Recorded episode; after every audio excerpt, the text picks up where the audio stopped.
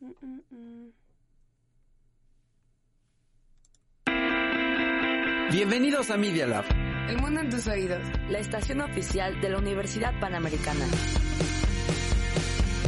Comenzamos.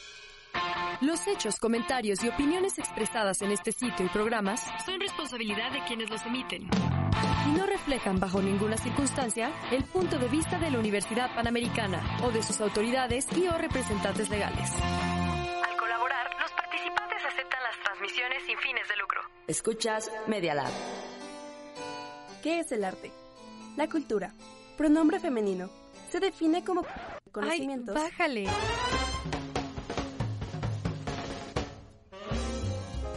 Bienvenidos al Artebrige.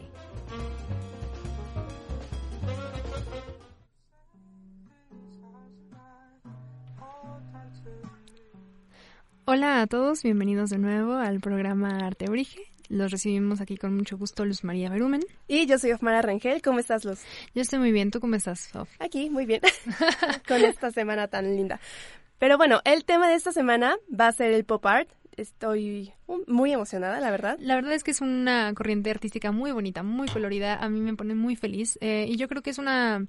La verdad, vamos a eh, reconocer el elefante en la habitación. Yo creo que es un buen contraste con todas las cosas, bueno, terribles y dolorosas que están pasando últimamente. Claro, es agregarle un poco de color esta semana, ¿no? Sí, Que claro que ha habido buenos este, valores esta semana, pero al mismo tiempo pues hay que reforzarlos. Entonces yo creo que es una buena manera de empezar, ¿no? Sí, yo creo que está súper bien. Entonces, Antes de empezar la programación, eh, Artebrige como bueno, sí, sí, arte, bueno, nosotras en Artebrige, siendo mujeres y empatizando con el- la ola de feminicidios y bueno, y violencia que lamentablemente está sufriendo nuestro país, pues como símbolo de empatía queremos pues cederle un min- al menos un minuto de nuestro programa, solo bueno, pasarlo en silencio eh, y reconocer un poco esta lucha que se está Sí. llevando a cabo no solo en nuestro país, sino a nivel mundial. Entonces eh, vamos a mantener un minuto de silencio y después vamos con primero lo primario y nuestra sección de noticias. ¿Te parece, Luz? Sí, por supuesto. Va, entonces este, nos vemos en un minuto.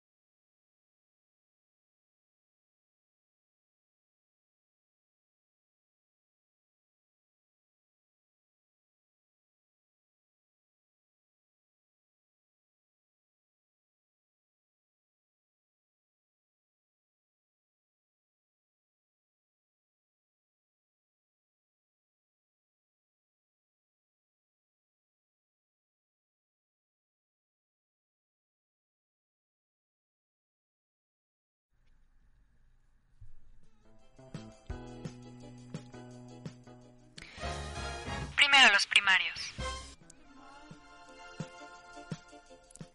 Gracias por compartir esto con nosotras. Es en realidad muy importante. Nosotras, pues, creamos este programa primero que nada para difundir la cultura, para, lle- para llevarles a ustedes em, toda, la, toda la historia del arte que, Que, que creo- podemos compartirles, ¿no? que nos hace, ajá, que, que creo que define muchos de los valores de nuestra cultura y pues creemos que es, es pertinente, es justo también este abordar este tipo de temas. Van a tener un gran impacto dentro de mucho tie- dentro de unos años pues podremos regresar a este punto y ver cuánto hemos cambiado, ¿no? Eso espero yo. Eso es lo que esperamos todos. Pero bueno, ahora sí, vamos con nuestra sección de noticias. Y bueno, Luz, ¿qué, qué noticia nos tienes primero? Bueno, primero que nada, arrancando con el tema que ya les había comentado, este, el día de, el, perdónenme, el 8 de marzo de esta semana fue la marcha feminista, como muchos de ustedes, este, se habrán enterado.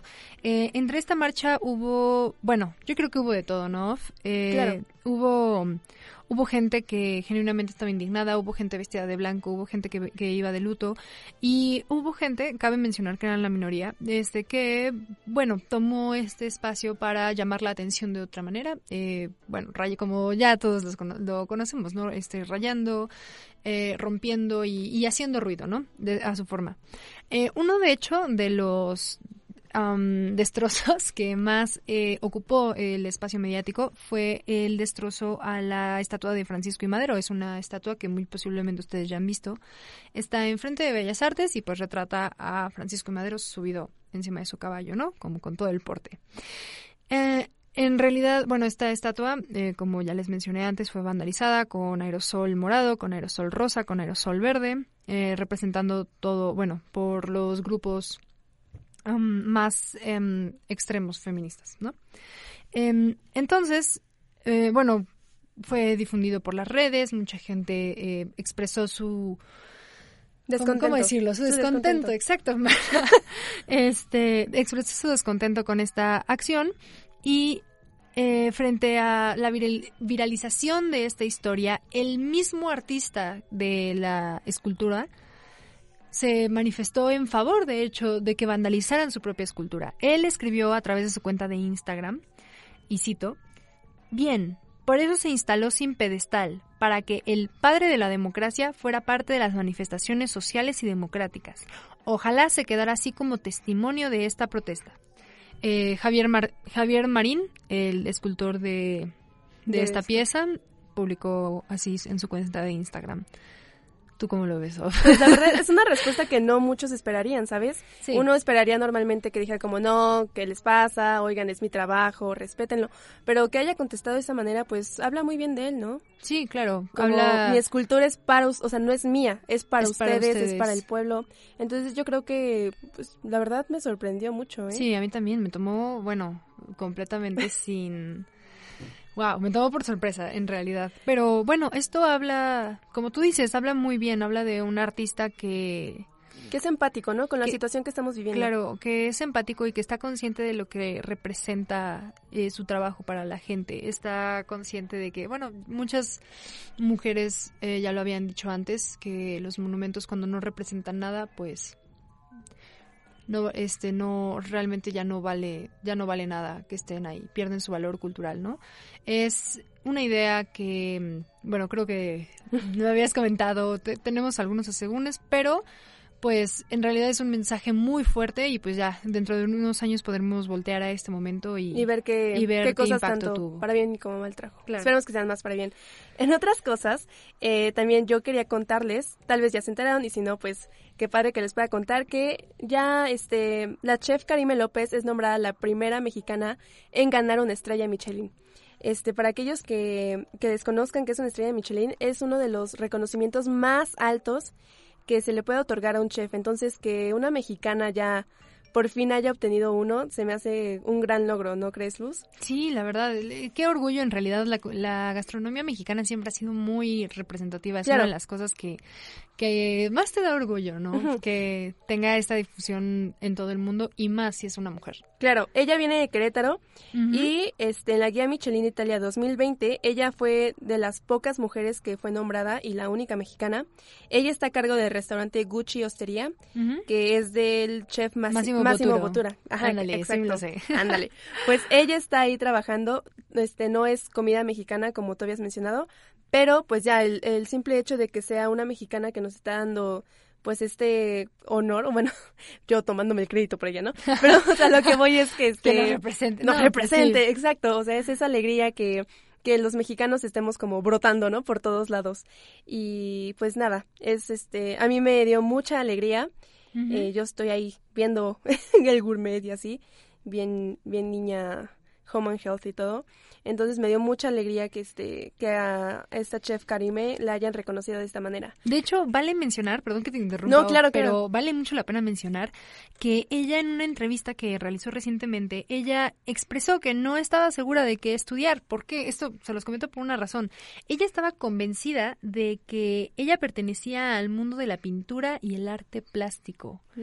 Eh, esta chef de 36 años lo comenta en, en una entrevista, Em, yo creo que es muy interesante ver cómo el mundo de la gastronomía también se funde un poco con el, con el mundo del arte. Eh, porque de hecho, si ven sus platillos, son preciosos. Son No, son increíblemente estéticos. claro, tienen una presentación impecable. Si tú te fijas en los restaurantes con estrella Michelin, en los platos que hay, son tanto, obviamente, deliciosos y estéticos. Son increíblemente estéticos.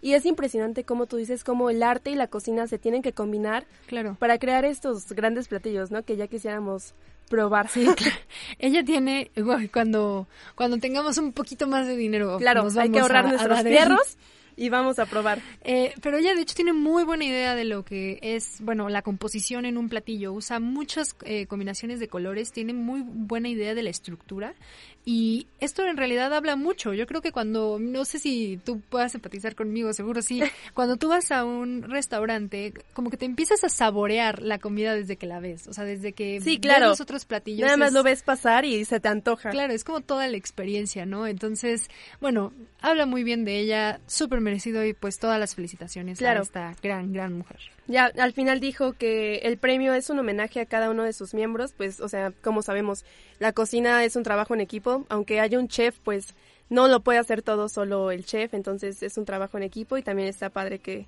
que reconozca y que se sienta apoyada por, por su equipo de trabajo, ¿no? Pero bueno, Luz, ¿cuál es nuestra última noticia de hoy? Nuestra última noticia es una un poquito menos agradable. Yo yo hoy vengo portadora de las malas. Yo animando y tú, Luz, me lo arruinas. Pero está bien, ¿qué pasó, Luz? Eh, bueno, el director de la Feria del Libro eh, del Palacio de Minería es eh, la, el premio, el Festival de, de Minería eh, hizo un recuento de la edición 41 del evento que concluyó el martes de la semana pasada. Resulta que este evento ya lleva varios años eh, pues decayendo en asistencia, ¿no? Ya cada vez menos gente se muestra interesada en esta exposición artística, en esta, en esta exposición literaria. Y bueno, finalmente el director anunció que este sería el último festival que ellos estarían pues presidiendo, ¿no? ¿Por qué es importante esto? ¿Por qué me pesa un poquito esto? Pues porque no es la primera vez que escucho de festivales de literatura que están cerrando sus puertas, ¿no? Que no están, pues, ofreciéndole más contenido al público. Es preocupante porque, pues, esto habla de dos cosas: de gente que ya no está interesada en la literatura y de gente que ya no está produciendo literatura. Al menos no tanto como se producía antes. Que esto no significa que la gente no lea. Yo, yo soy firme creyente de que simplemente estamos migrando a otras plataformas. Claro, bueno, sí, sí hay que reconocer que sí hay gente que ya no está leyendo. Sí, sí, sí. Es triste saber que en México al, año promedio se leen un libro. Sí. O sea, si bien les va, y países como Finlandia, por ejemplo, leen hasta 47 libros al año. Entonces, eh, pues no sé, hay, no sé si es el gobierno o la familia que ah, tienen que inculcar el, leer más, ¿no? Es, es, un problema que hay. También hay mucho de aprendizaje social. Yo creo que en México muy pocos contenidos están enfocados a la lectura y a, a promover la lectura, entonces yo creo que ese es un golpe, bueno, un poquito duro para la cultura mexicana, pero bueno. Yo tengo esperanzas, me voy a mantener positiva, off. claro que sí, siempre hay que mantenernos positivos. Pero bueno, sin más, este, ¿qué te parece si vamos al arte pop? Ay, sí, qué ganas. Vamos.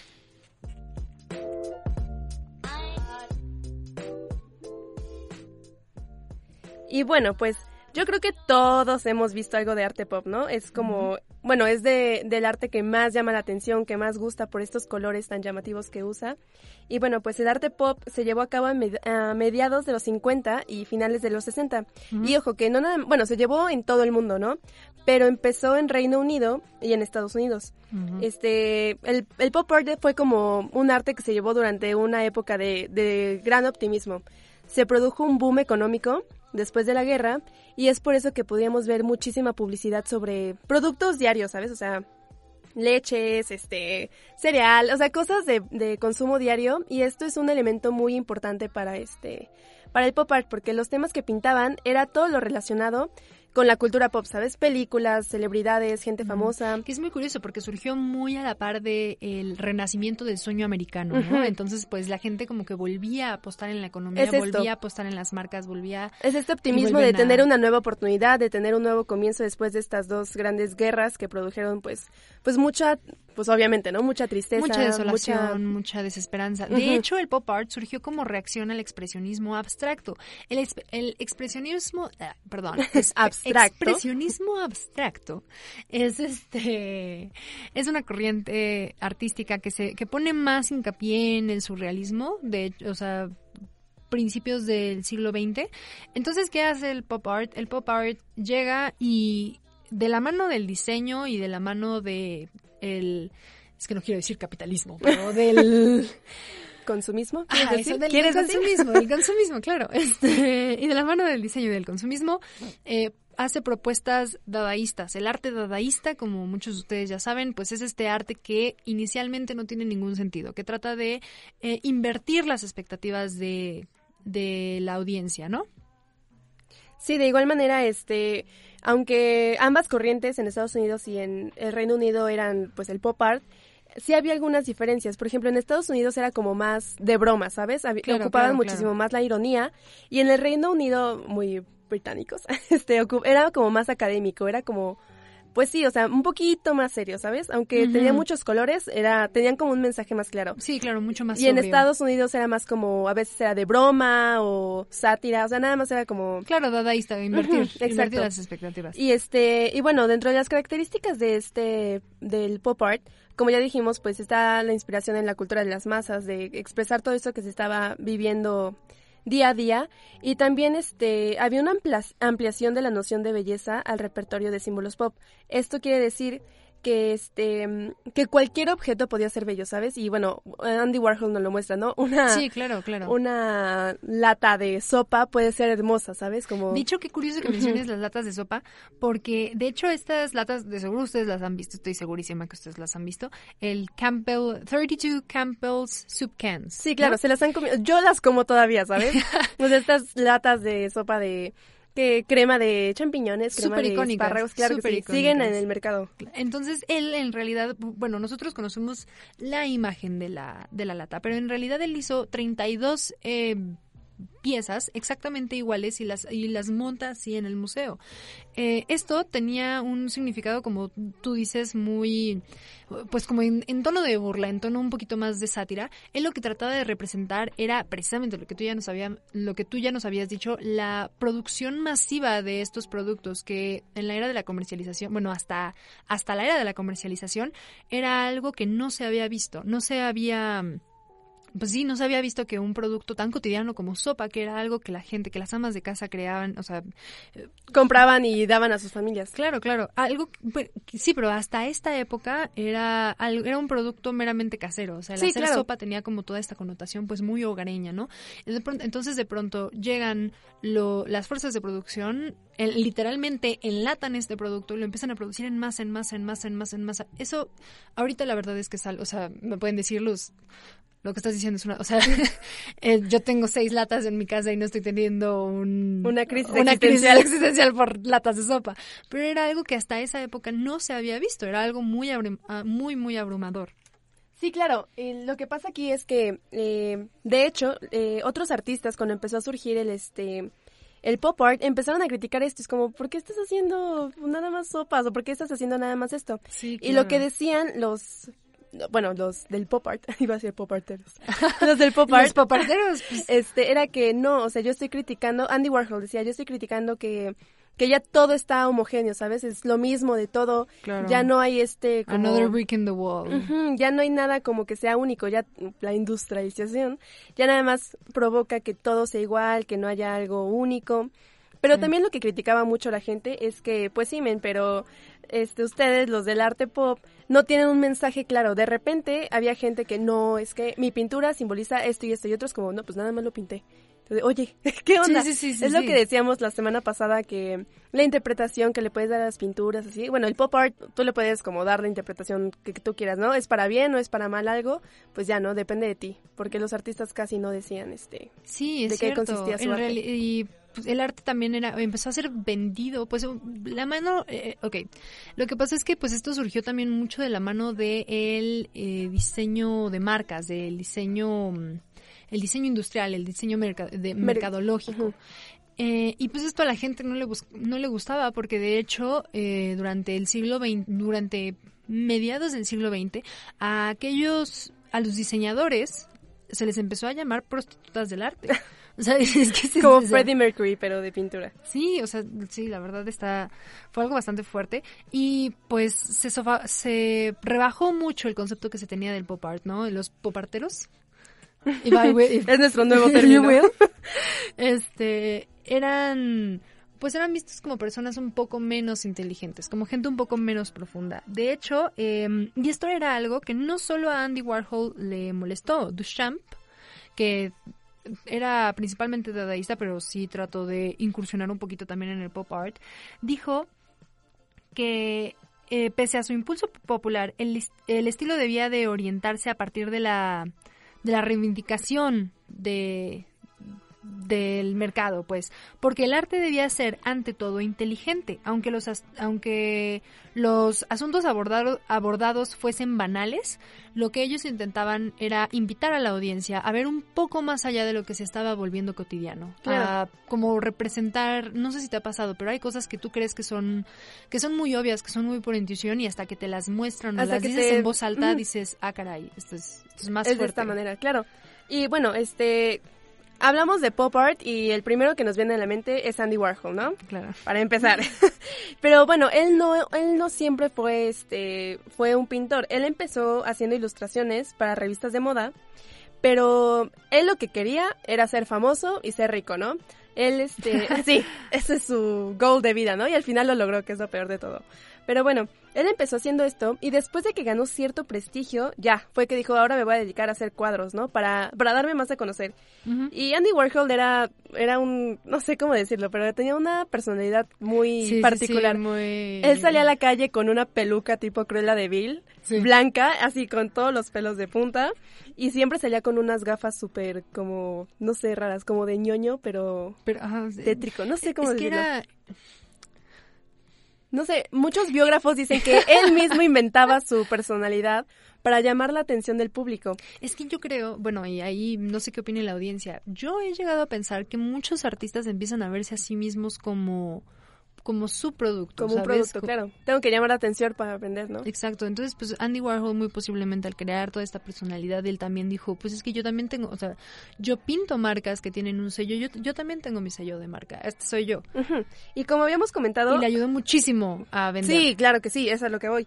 Que este, que como él solo le interesaba el dinero y la fama, pues se le criticó por esto, ¿no? Porque fue como, amigo, ya no estás haciendo arte, nada más estás haciendo productos para seguir incrementando tu pues tu fama, ¿no? Sí. Pero este, pues al final sí nos gustan las pinturas de Andy Warhol, ¿no? La verdad. Pues es que son, eh, en realidad son muy icónicas, no hay alguien que no haya visto estas pinturas y la verdad es que creo que al día de hoy nos siguen hablando mucho estas pinturas, ¿no?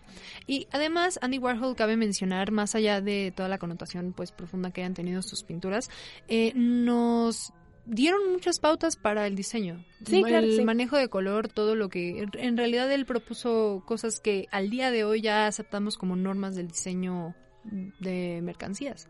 Entonces, pues Ámenlo, odienlo, pues. Ahí está, ¿no? Para quien quiera disfrutarlo. O sea, aparte de las latas de Campbell's, eh, otras de sus grandes obras, en, por ejemplo, la Marilyn Monroe, esa creo que todos la hemos visto. Claro, claro. Y aparte de la Marilyn Monroe, una personal que me gusta, es una obra que hizo casi igual a la de Marilyn, pero es de la reina Isabel, ¿sabes? Segunda. Está muy bueno. Ajá, pero a mí se me hace muy bonita, ¿sabes? Eh, también hizo varios autorretratos donde es igual el de varios colores.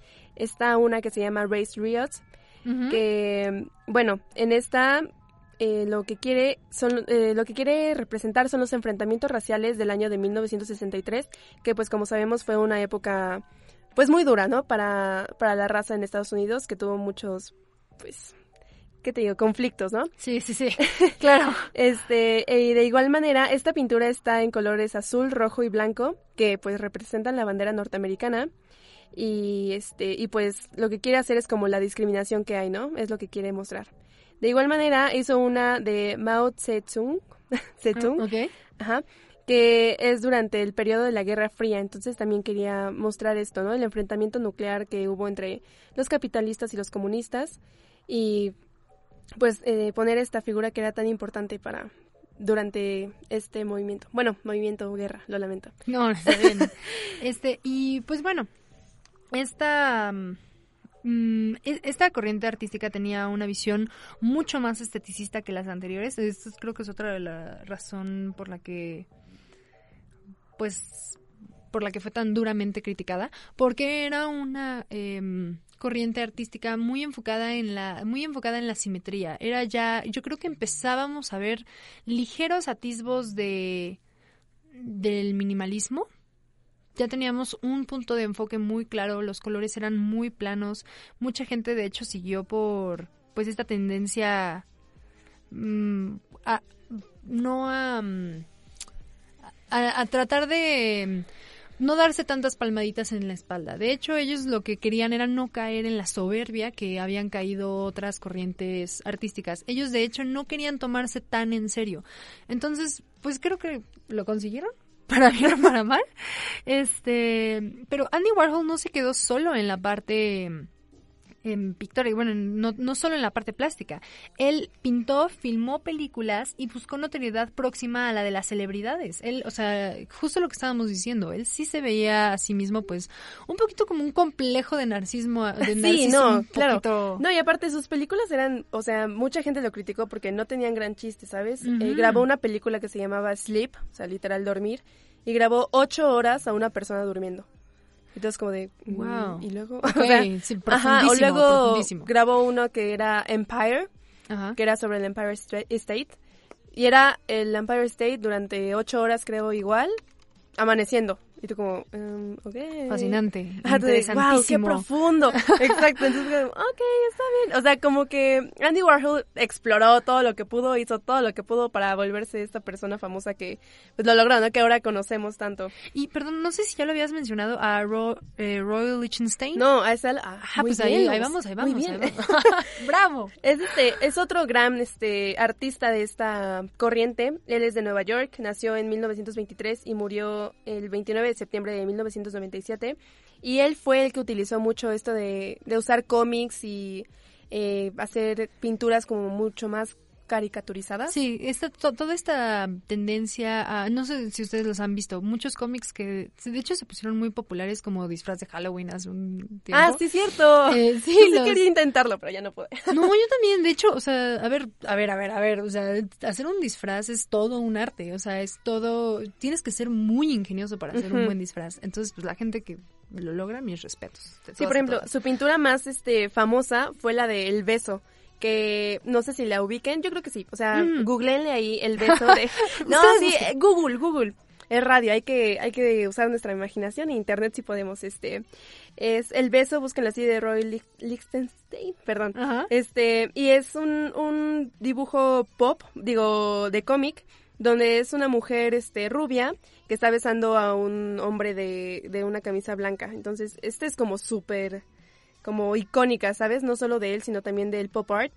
Esa y también este ah, tiene una donde está Donald y Mickey, que se llama Mira Mickey porque en la pintura dice este Donald Look Mickey y ya no. Ah, ok. Ajá, entonces por eso se llama así. Eh, esta fue realizada en 1961 y este llama mucho la atención porque es enorme esta pintura, ¿no? Y pues así va este este Roy. Tiene muchísimas este pinturas que son muy muy llamativas, muy, muy estilo de cómic. Sí, ellos fueron los que hicieron como este, este relleno, como em, a base de, con base en, a base de. Con, con, con. Con base en puntitos eh, en la, pues como forma de rellenado de color. Entonces, pues es muy interesante. Eh, ¿Queda algo más que decir del pop art? Pues que a mí me gusta mucho, la verdad. este, y no, pues es un arte que es muy distinto a, a lo que vemos normalmente. Ojalá tuviéramos más tiempo para hablar de más este artistas, pero no nos dejan. No, está bien. Pero tenemos, un poquito. Un ratito más. Eh, pues nada, es un, es un arte que se me hace muy colorida, muy llamativa, muy, muy padre, la verdad, aunque la critiquen mucho por ser banal.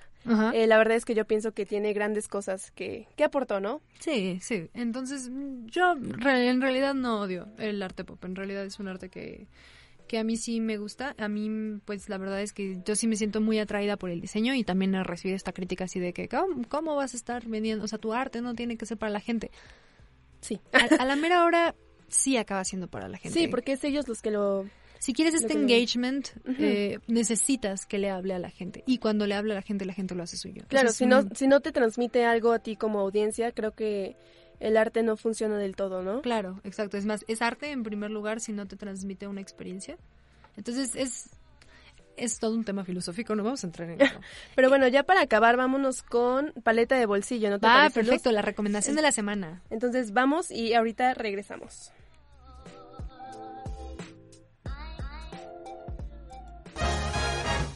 de bolsillo. Arte para llevar. Bueno, pues a todos ustedes les tenemos buenísimas noticias. Ya se viene el Festival del Centro Histórico de la Ciudad de México. Este super festival reúne teatro, artes gráfico, eh, artes gráficas, ¿verdad? Arte gráfico. Arte gráfico, eh, música, happenings, en, y esta es su edición número 36. Entonces, pues es un festival que ya tiene su historia, ya tiene su experiencia, no van, nosotros no damos pases sin guarache. Eh, y pues este festival cuenta con más de 36 sedes alternativas en distintos estados de México, pero pues nuestro grupo es Ciudad de México, los invitábamos a la Ciudad de México. Eh, aunque aún no se ha liberado el programa completo, em, porque pues esto no va a ser hasta el 19 de marzo, ya no en tanto, en ya casi, ¿eh? ajá, ya en unos cuantos días. aún no se ha liberado el programa completo, pero ya se confirmó la asistencia de Cuba eh, Trio. Es un trío de jazz formado por músicos ah, rusos y, bueno, sí, del, del este, oriente de Europa. Eh, muy interesante, en realidad es algo que no siempre vemos en México. Eh, y además, pues esto todo dentro del marco de la celebración de los 250 años del nacimiento de Beethoven. Entonces, pues aquí vamos a ver muchos homenajes a este gran, gran, gran eh, pianista. Em, el Festival del Centro Histórico también habrá un, bueno, también va a haber un programa dedicado a niños y niños, a niños y niños y niñas, Dios mío, ¿qué me pasa hoy? Entre las actividades principales se encuentra la presentación del Teatro de Marionetas de Ostava. Aunque no sean niños, Está padre, ¿no? Yo los invitaría. O sea, yo no soy niña, pero yo iría.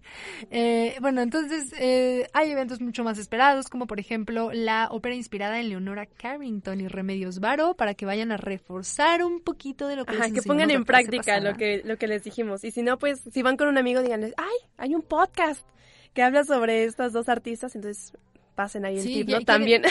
Quieren ver este a Leonora Carrington y Remedios Varo llevado a otro formato, porque esto es ópera y yo creo que es muy interesante ver el surrealismo en ópera, se me hace una experiencia sí. súper etérea. estar cañón. y bueno, em, también vamos a tener una obra de teatro. El título de la obra es Dido y Eneas. Se presentará en el Teatro de la Ciudad de Esperanza Iris. Entonces, pues, si ustedes quieren sumergirse un poquito en la cultura surrealista, yo los invito a que se lancen a esta a este festival. Eh, no creo que bueno que haya mucho como esto en la Ciudad de México, pero pues eso es todo, Off. ¿Cómo, ¿Cómo lo viste? ¿Cómo estás después de todo Estoy esta muy Bien, muy, bien. Gracias. Satisfecha. Gracias. Y bueno, pues esto fue todo por el episodio de hoy. Se nos acabó el tiempo. Pero este siempre regresamos este cada semana con un tema nuevo que esperamos que les guste porque como les hemos dicho, este programa es para ustedes, para que lo disfruten. Y si les podemos este pues enseñar un poquito, pues ya, ¿no? Nosotras felices de la vida. Así que pues yo me despido, yo soy Mara Rangel. Yo soy Luz María Brumen, fue un gusto estar con ustedes y nos vemos la próxima semana.